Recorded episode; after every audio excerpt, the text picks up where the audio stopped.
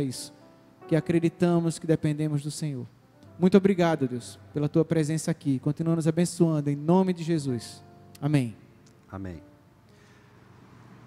Querido irmão, Pastor Sávio começou uma série de pregações sobre direcionamento.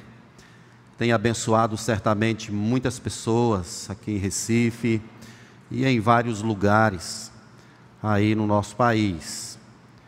E hoje nós vamos trabalhar também dentro dessa temática falando sobre antes de prosseguir. É um direcionamento que Deus dá a Josué depois que ele atravessa o Jordão. Então a nossa temática vai ser antes de prosseguir. E eu quero convidar você para abrir a sua Bíblia no livro de Josué, capítulo 5, versos de 1 a 15. Nós vamos fazer a leitura do texto. E certamente é um texto inspirado pelo Espírito, é Deus falando conosco. É muito importante você estar atento à leitura, o que as letras estão dizendo aqui, porque elas foram inspiradas pelo Espírito. Então vamos ler com atenção a palavra de Deus. Sucedeu que, ouvindo todos os reis dos amorreus que habitavam deste lado do Jordão ao ocidente, e todos os reis do cananeus, dos cananeus que estavam ao pé do mar, que o Senhor tinha secado as águas do Jordão, de diante dos filhos de Israel, até que passamos, desmaiou-se-lhes o coração, e não houve mais alento neles por causa dos filhos de Israel. Naquele tempo, Disse o Senhor a Josué: Faze facas de pederneira e passa de novo a circuncidar os filhos de Israel. Então Josué fez para si facas de pederneira e circuncidou os filhos de Israel em Gibeate Haralote. Foi esta a razão por que Josué o circuncidou. Todo o povo que tinha saído do Egito, os homens, todos os homens de guerra, eram já mortos no deserto pelo caminho, porque todo o povo que saíra estava circuncidado, mas a nenhum deles que nascera no deserto pelo caminho, depois de terem saído do Egito, havia circuncidado. Porque quarenta anos andaram os filhos de Israel pelo deserto, até se acabar toda a gente dos homens de guerra que saíram do Egito, que não obedeceram à voz do Senhor, aos quais o Senhor tinha jurado que lhes não havia de deixar ver a terra, que o Senhor, sob juramento, prometeu dar a seus pais, terra que emana leite e mel. Porém, em seu lugar, pôs a seus filhos, a este Josué circuncidou, porquanto estavam incircuncisos, porque os não circuncidaram no caminho. Tendo sido circuncidado toda a nação, ficaram no seu lugar no arraial até que sararam. Disse mais o Senhor a Josué: Hoje removi de vós o opróbrio do Egito, pelo que o nome daquele lugar se chamou Gilgal, até o dia de hoje. Estando, pois, os filhos de Israel acampados em Gilgal, celebraram a Páscoa no dia 14 do mês, à tarde, nas campinas do Jordão comeram do fruto da terra no dia seguinte à Páscoa, pães asmos e cereais tostados comeram nesse mesmo dia. No dia imediato depois que comeram do produto da terra, cessou o maná, e não tiveram mais os filhos de Israel, mas naquele ano comeram das novidades da terra de Canaã.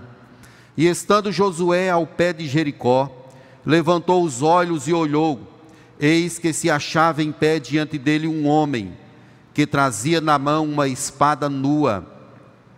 Chegou-se Josué a ele e disse-lhe: És tu dos nossos ou dos nossos adversários? Respondeu ele: Não, sou príncipe do exército do Senhor e acabo de chegar. Então, então Josué se prostrou com o rosto em terra e o adorou e disse-lhe: que diz meu senhor ao, teu, ao seu servo? Respondeu o príncipe do exército do Senhor a Josué: Descalça as sandálias dos pés, porque o lugar em que estás é santo. E, fe, e fez Josué assim. Que o Senhor nos ajude, nos abençoe a compreender a Sua palavra. Meus queridos, é claro que nós estamos seguindo a nossa história pela graça e misericórdia do Senhor. Etapas são instaladas em nossa vida, em nosso caminho. E muitos momentos, antes de prosseguir, precisamos rever algumas coisas, algumas questões que são essenciais em nossa vida. Não podemos partir desapercebido daquilo que devemos fazer diante de Deus. Jacó, quando vem da casa de Labão, ele vai encontrar com seu irmão que vem com 400 homens de guerra, e a promessa é de matar a Jacó juntamente com toda a família. Jacó passa uma noite lutando com Deus em oração. Deus abençoou a vida de Jacó, mudou o nome dele de Jacó para Israel. Antes de prosseguir, Jacó teve um acerto de contas com o Senhor e Deus lhe abençoou poderosamente. O nome hebraico de Josué significa o Senhor é salvação. Esse nome é mencionado no Pentateuco 27 vezes. Ele é um guerreiro. Ele luta contra os amalequitas. Ele está sempre ao lado de Moisés. Por exemplo, quando Moisés sobe no monte, ao monte para receber a lei de Deus, Josué vai e fica no pé do monte, Êxodo 24, 13 Diz assim: Levantou-se Moisés com Josué, seu servidor. Então Josué é aquele homem que está próximo de Moisés, ali para ajudar. Ele é o homem que está sendo tremendamente usado por Deus. Quando o povo estava adorando um bezerro de ouro, Josué é o primeiro a falar com Moisés. Êxodo 32, 17. Josué diz a Moisés: há alarido de guerra no arraial. Isso significa que Josué não estava lá com os israelitas, adorando a um bezerro de ouro que Arão havia feito. Josué está com Moisés, ele esperou o tempo todo lá no pé do monte e disse: Eu estou escutando alarido de guerra. Era o povo em festa adorando a deuses estranhos. Josué é um daqueles espias que é enviado à terra prometida. Ele vai com Caleb e mais dez homens. Dez voltam desanimados, enxergando a eles próprios como se fossem gafanhotos, dizendo assim: não podemos subir a essa terra, lá tem gigantes. Josué diz: subamos e possuamos a terra, porque o Senhor nos tem dado como possessão ele é um homem altamente usado por Deus. Se você observar o livro de Números, especialmente no capítulo 31, Josué é chamado e comissionado para assumir o lugar de Moisés. Ele teve esse tempo todo de preparo. Deus estava trabalhando com ele. E ele se mostra esse servo fiel, atento, com o coração cheio de Deus. Aí no capítulo 31, verso 6 diz que Deus vai adiante de ti, Ele não te deixará e nem te desamparará. É a promessa de Deus para Josué. Assim como Deus havia sido com Moisés, Deus também seria com Josué. Esse livro, meus irmãos, fala da chegada do povo à terra prometida. Aquela promessa que Deus havia feito a Abraão, Isaac e Jacó.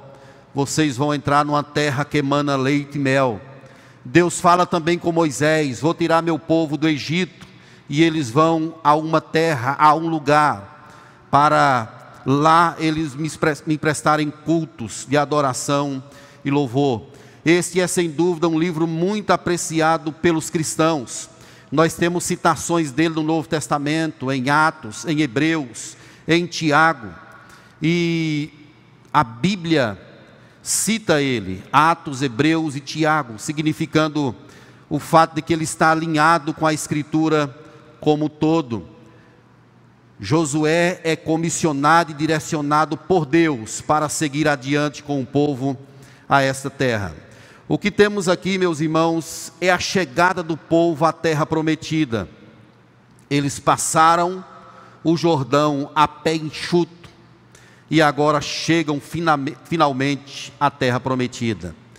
Um pouco mais adiante estava a grande cidade de Jericó, estratégica, importante, Josué deveria desapossar todos os povos ali. Seriam pelo menos seis anos de batalhas intensas, duras, para desapossar aquele povo. O que é interessante aqui é que os reis dos amorreus e os cananeus, eles tiveram seus corações desalentados, porque eles ouviram o que Deus havia feito na vida do seu povo. O povo passou o Jordão a pé enxuto. Os reis do outro lado estavam com medo, apavorados. Talvez fosse essa grande oportunidade de Josué atacar os cananeus, os amorreus, atacar Jericó e finalmente lograr êxito nessa batalha só são três quilômetros até Jericó. Eles estão nas campinas, já estão dentro da terra. Mas é aqui que Deus dá um direcionamento a Josué muito precioso.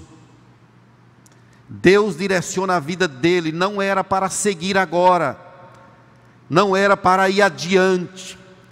Existiam coisas essenciais que eles deveriam fazer antes de tudo. Vamos ao texto então para a gente entender essa proposição antes de prosseguir. Antes de prosseguir, é preciso ter convicção de pertencimento. É o que essa questão da circuncisão vai nos mostrar aí, do verso 1 ao verso 9. Eles efetuaram essa questão da circuncisão em todos os homens. Isso não havia acontecido durante 40 anos de peregrinação no deserto. E a circuncisão, ela tinha esse caráter de mostrar essa questão de pertencimento.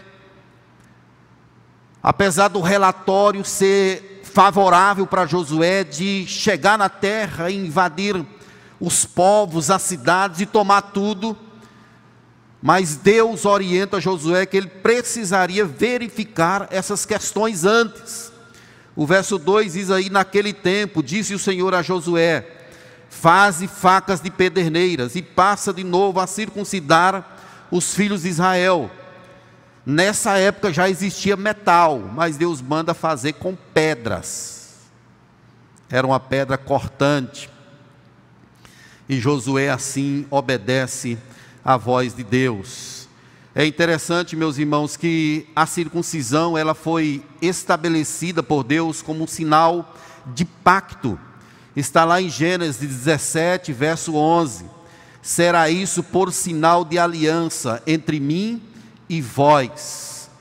Então, quando Deus manda os filhos de Israel serem circuncidados, Deus queria que eles tivessem essa convicção de que eles não pertenceriam aos deuses que estavam ali sendo adorados por aqueles povos, em Jericó, cananeus e amorreus, e em outros povos.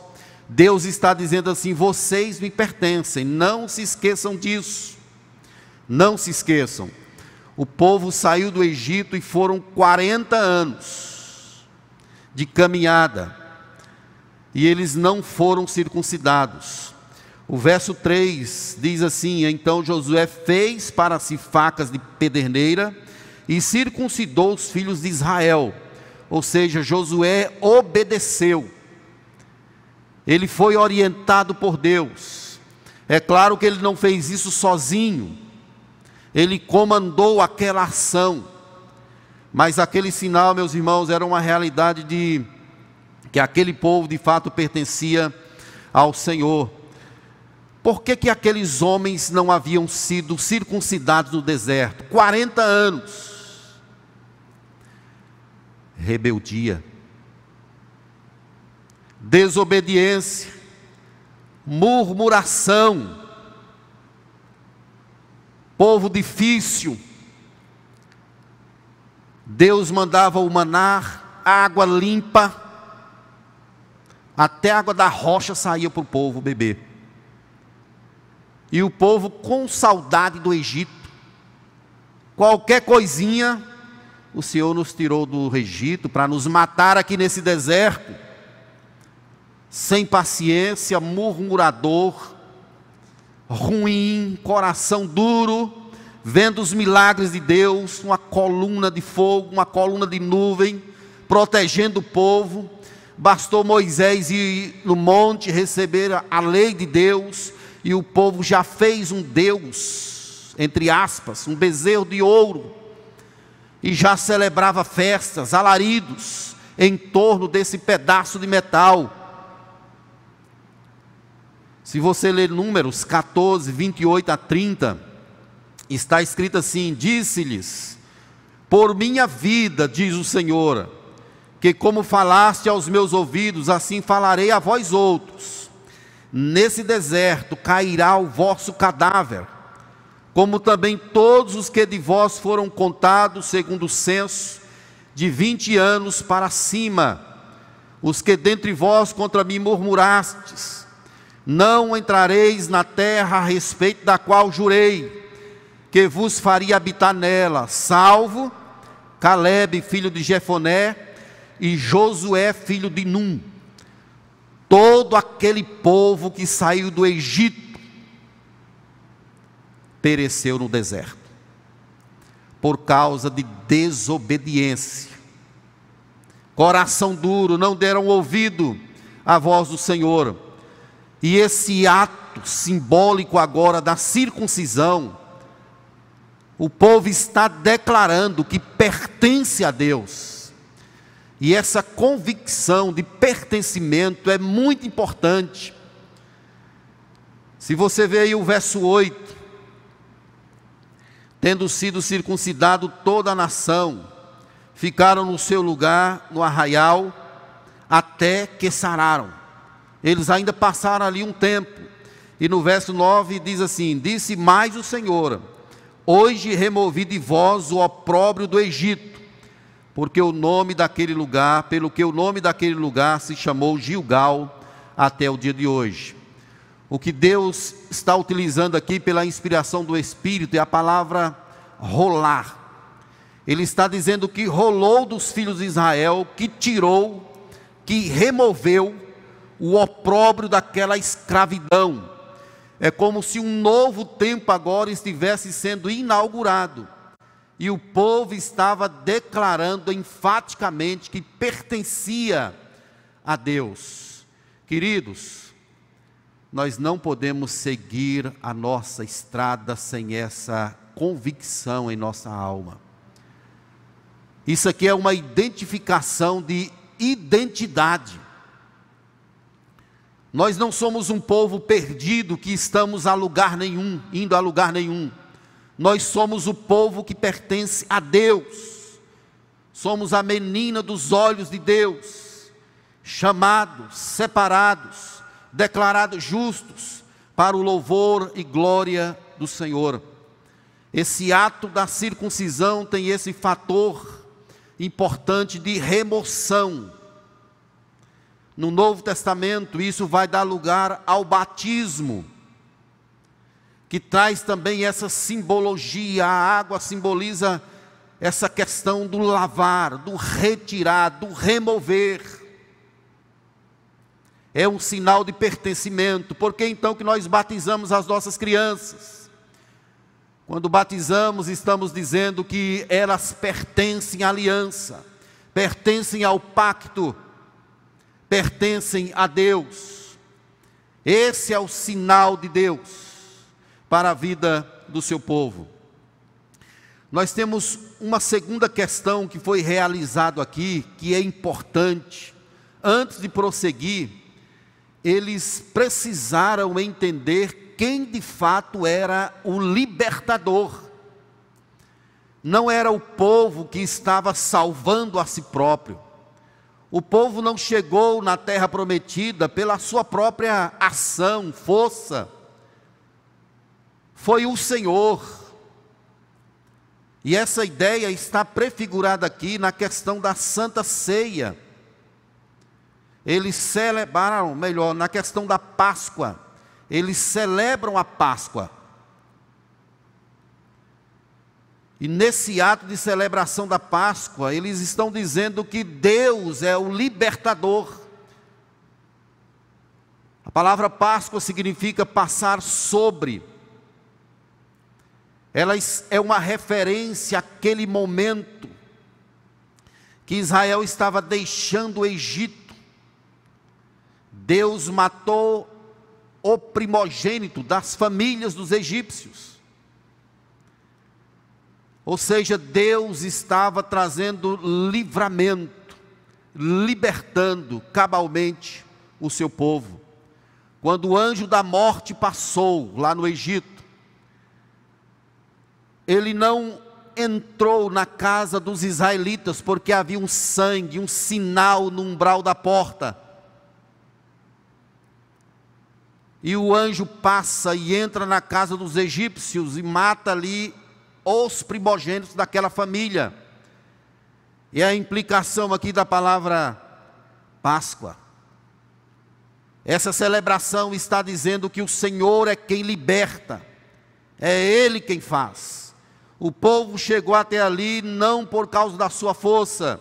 Se você ler o capítulo 4, verso 24, está escrito assim: Para que todos os povos da terra conheçam que a mão do Senhor é forte, a fim de que temais ao Senhor vosso Deus todos os dias. Não há força no homem, a força pertence ao Senhor. Durante 40 anos, Deus sustentou aquele povo com o maná, como já fora dito. Mas agora, o povo estava comendo do fruto da terra a promessa de Deus, de fato, estava agora se cumprindo. O verso 11 diz assim: Comeram do fruto da terra no dia seguinte à Páscoa, pães asmos, cereais tostados, comeram nesse mesmo dia. É a provisão de Deus, é a libertação cabal e completa do Senhor. É um momento de comunhão sendo restabelecido. Se Josué partisse logo para cima dos amorreus, dos cananeus, de Jericó e de outras cidades, certamente ele não lograria êxito, porque precisava desses acertos antes de todas as coisas convicção de pertencimento, entendimento de quem é que liberta, quem é que faz, quem é que opera conhecimento da mão forte do Senhor. Veja o que, é que diz o verso 12. No dia imediato, depois que comeram do produto da terra, cessou o maná, e não tiveram mais os filhos de Israel, mas naquele ano comeram das novidades da terra. Que maravilha! Finalmente, aquela promessa de Deus estava sendo concretizado na vida do seu povo. Eles estão se alimentando do fruto daquela terra que Deus está lhes dando. E nesse ato memorável, eles estão entendendo que o Senhor é quem liberta, é Ele quem opera maravilhas. No Novo Testamento, a Páscoa, ela dá lugar à Santa Ceia e aponta diretamente para o Calvário, aquilo que Jesus Cristo fez. Nós não mais celebramos a Páscoa hoje, porque esse rito apontava para o Calvário, para Cristo, para o que Jesus um dia faria na cruz do Calvário para libertar cabalmente o seu povo. É por isso que a Bíblia diz que se o Filho vos libertar, verdadeiramente sereis livres. Em Cristo nós fomos libertos. Colossenses no capítulo 1 diz que Deus em Cristo nos libertou do império das trevas e nos transportou para o reino do Filho do seu amor. Então, queridos, todas as coisas em nossa vida, ela é realizada plenamente pela presença de Jesus conosco. Se não fosse Deus ao nosso lado, não haveria libertação.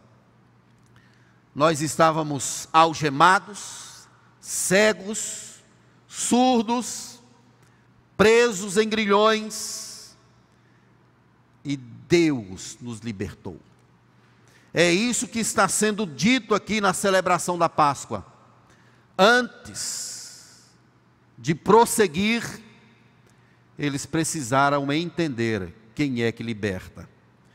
Mas nós temos um outro acontecimento aqui nessa passagem, Deus direcionando a vida do seu povo que pega do verso 13 até o verso de número 15. Isso aqui, meus irmãos, é algo muito precioso. Antes de prosseguir, precisamos ter certeza da presença de Deus conosco. A presença de Deus é a causa da vitória. Era isso que Moisés dizia a Deus: Não me deixe ir se o Senhor não for. Davi ia crescendo cada vez mais, porque o Senhor era com ele. Quando Deus está presente, coisas grandiosas e abençoadoras acontecem. Deus manda que Josué pare, que Josué não prossiga de imediato, porque Deus queria que o povo tivesse essa noção de pertencimento tivesse essa convicção de quem libertou e tivesse a convicção da presença dele com o seu povo. Olha o verso de número 13.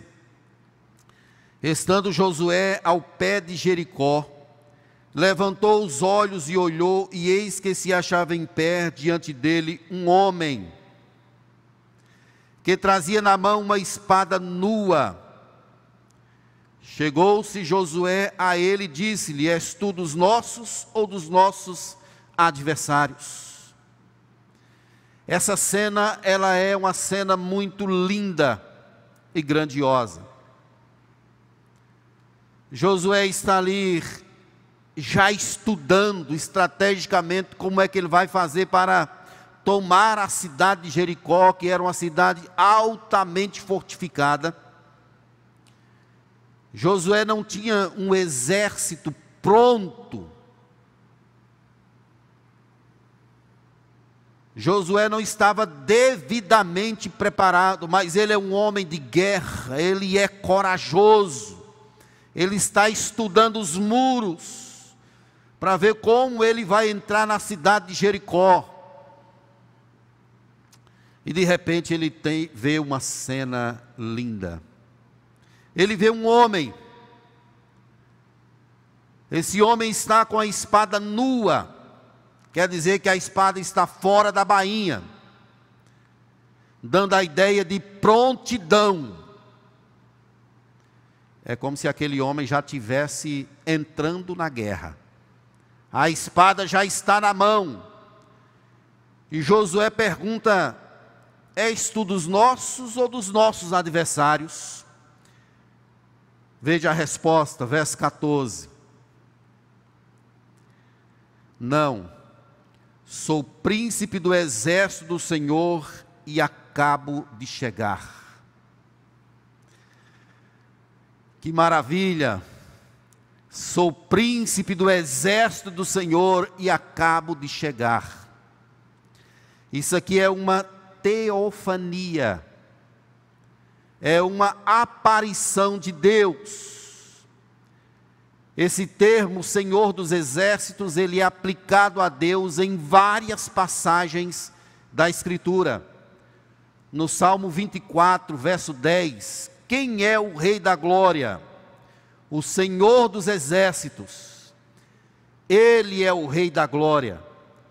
O Salmo 46, versos 7 e 11. O Senhor dos Exércitos está conosco. O Deus de Jacó é o nosso refúgio. Quando Isaías tem aquela visão maravilhosa da glória de Deus, no capítulo 6, verso 3, está escrito assim: Santo, Santo, Santo é o Senhor dos exércitos, toda a terra está cheia da tua glória, da sua glória. É uma aparição de Deus, Deus se mostra ali. E Josué, que é um general de guerra, um homem de guerra, reconhece a superioridade daquele homem, entre aspas. Verso 14, a parte B. Então Josué se prostrou com o rosto em terra e o adorou e disse: Que diz meu senhor ao seu servo? o contexto geral dessa passagem não nos deixa falhar na ideia de que é uma teofania. Um anjo não receberia adoração. O único anjo que receberia adoração é o anjo caído, Lúcifer. E se você observar a sequência do capítulo 6 em diante, você vai ver que Deus fala no verso 2 com Josué, dizendo: Então disse o Senhor a Josué: Olha, entreguei na tua mão Jericó, o seu rei e os seus valentes. É uma aparição de Deus ali, queridos. Josué o adora. E essa expressão assim, quando ele diz assim: Que diz meu Senhor ao seu servo? Josué é o líder do povo, provavelmente um, uns 400 homens estão ali com Josué. Ele é o líder maior, mas olha como ele se declara. O que diz, Senhor, ao seu servo? Ele se coloca agora não mais numa posição de líder, mas ele entrega as rédeas, ele entrega o controle, ele entrega tudo e chama a si próprio de servo. Estou aqui para te servir. A resposta de Deus ali foram duas respostas. A primeira, tira a sandália dos pés, pois o lugar em que você está pisado é santo. Essa palavra ela nos reporta automaticamente aquilo que aconteceu com Moisés na teofania lá na sassa ardente. A sassa ardia e não se consumia. Quando Moisés se aproxima, Deus diz a ele: Tira a sandália dos pés, porque o lugar em que estás é santo. Santidade é um atributo de Deus não é que a terra seja santa propriamente, mas é que a presença de Deus torna aquele lugar e ambiente todo revestido de santidade. Tira as sandálias dos pés. A santidade de Deus também consagra a tenda da congregação em Êxodo 29, 42. E o templo de Salomão em 1 Reis 9, 3. A santidade de Deus, ela toma aquele lugar. Josué tira a sandália dos pés, ou seja, se humilha, se prostra. E Josué faz exatamente aquilo que Deus está lhe orientando. Essa é a primeira resposta de Deus a ele. E a segunda, Deus diz a ele que lhe entregou Jericó. É o que nós lemos aí do capítulo 6, versos 2 a 4. O verso 3 diz: Vós, pois, todos os homens de guerra, rodeareis a cidade cercando uma vez, assim fareis por seis dias. Sete sacerdotes, verso 4, levarão sete trombetas de chifre, de carneira adiante da arca. No sétimo dia rodeareis a cidade sete vezes, e os sacerdotes tocarão as trombetas. Ou seja, Deus está orientando Josué, está dizendo a ele que Jericó lhe foi entregue. Mas, meus queridos, o que é interessante é que, do ponto de vista humano, era impossível para Josué entrar com seu exército em Jericó. As muralhas eram densamente fortificadas. E apenas algumas trombetas tocando, um barulho, certamente não traria a possibilidade deles entrarem ali. Josué obedece. Quando aquelas trombetas tocam, toca, eu imagino o Espírito Santo junto, Deus junto. Não é o poder do homem, não é o exército, é o poder de Deus. É Ele quem opera. É isso que Deus quer que o seu povo entenda: que a presença dEle é fundamental, é importante. Em outras vezes no Antigo Testamento, Deus apareceu dessa forma. Se você ler Gênesis 16, 7 a 14, Juízes 2, 1, 6, 12, 22, você vai ver essas aparições de Deus, essas manifestações de Deus. Aquela coluna de fogo, a, a nuvem.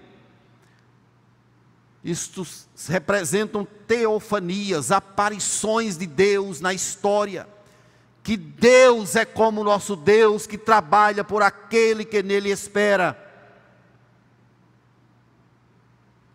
Deus não está distante de nós.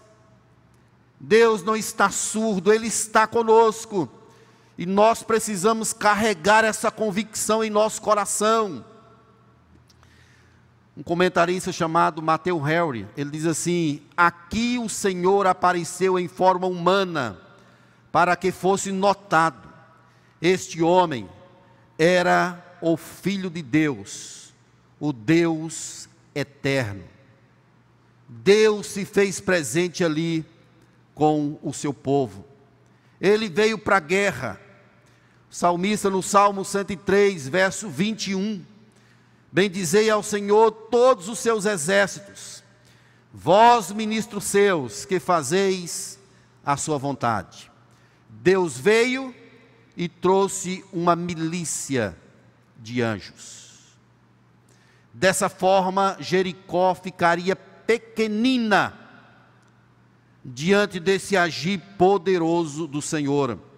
Ele é o príncipe do exército do Senhor que chegou, e chegou com a espada na mão, pronto para a guerra. Respondeu o príncipe a Josué: Descalça a sandália dos pés porque o lugar que está é terra santa, e Josué fez assim. Josué obedeceu. Querido, quem sabe nessa noite você chegou aqui e está correndo. Pode ser que você esteja querendo fazer algo em sua vida, ir a algum lugar. Você que me ouve pela internet, quem sabe você esteja querendo tomar alguma, algum ponto na sua vida e caminhar rumo a Ele. Quem sabe você esteja até vendo as coisas fáceis. Não é questão de fácil ou difícil. Você precisa entender a questão de que pertence a Deus, de que Ele é quem liberta não se esqueça de contar com a presença de Deus. O cavalo não garante vitória a despeito da sua grande força. Busque a presença de Deus, queira Deus em sua vida. Ele é o Rei e Senhor dos exércitos. É Ele quem garante a vitória na vida do seu povo eu quero trazer aqui algumas aplicações para a gente caminhar para o final. A primeira delas é que é preciso uma preparação espiritual para tudo que formos fazer. Antes de qualquer coisa, se prepare espiritualmente. E lembre-se que Deus é fundamental. Você às vezes vai fazer as coisas e não ora, não busca saber qual é a vontade de Deus. Você que diz o ano que vem vou viajar, vou fazer isso e aquilo outro, se lembre da palavra de Tiago. Se Deus quiser. Tudo que você for fazer, se prepare espiritualmente.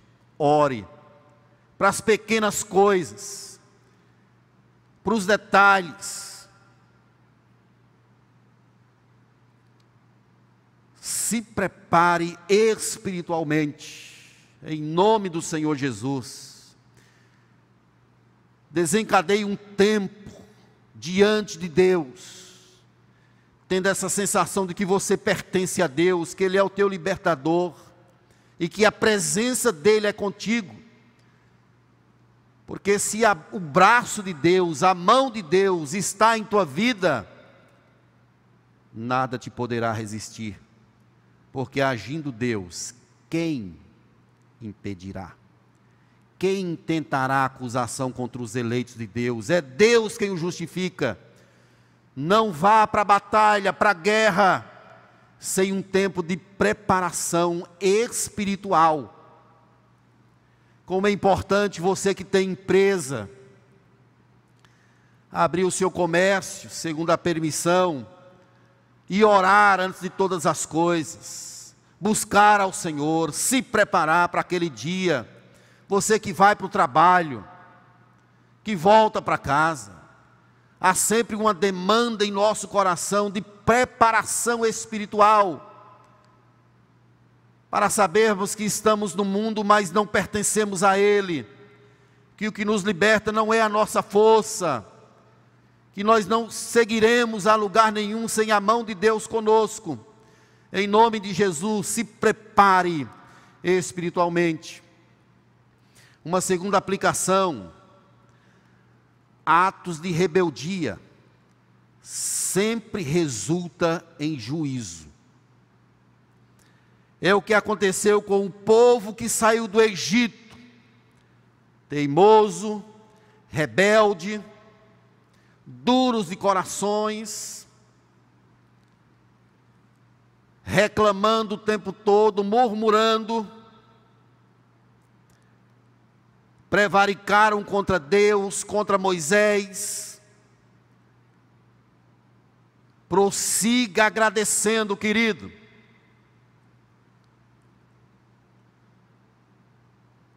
Nós somos como eles, ou até pior.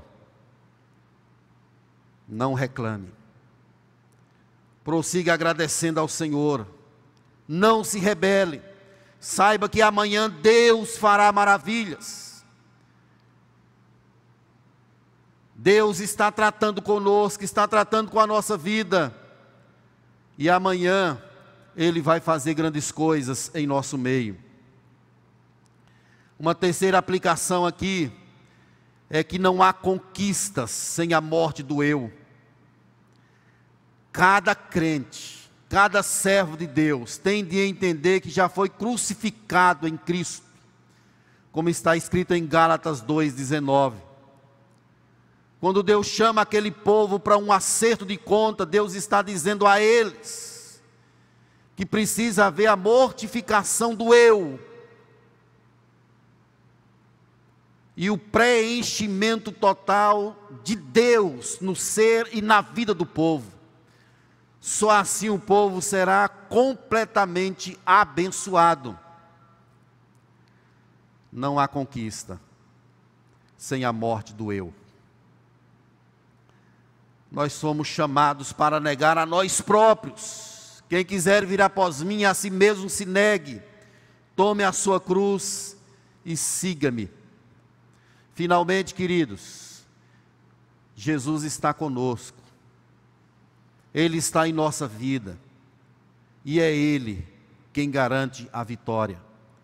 Como Josué foi um vencedor, nós também somos mais que vencedores através de Cristo Jesus, nosso Senhor. A linguagem do Novo Testamento é graças a Deus que nos dá vitória por intermédio de nosso Senhor e Salvador Jesus Cristo. Antes de prosseguir, se lembre a quem te, você pertence. Saiba quem te libertou e conte, esteja convicto da presença de Deus em teu viver. Que Ele nos abençoe, que Ele dirija as nossas vidas e que nós não venhamos a temer a nada, porque Deus está conosco. Vamos ficar de pé para uma oração. Quero já convidar os, a turma dos cânticos para nós entoarmos mais um cântico no final. Vamos orar, coloque a sua vida diante do Senhor.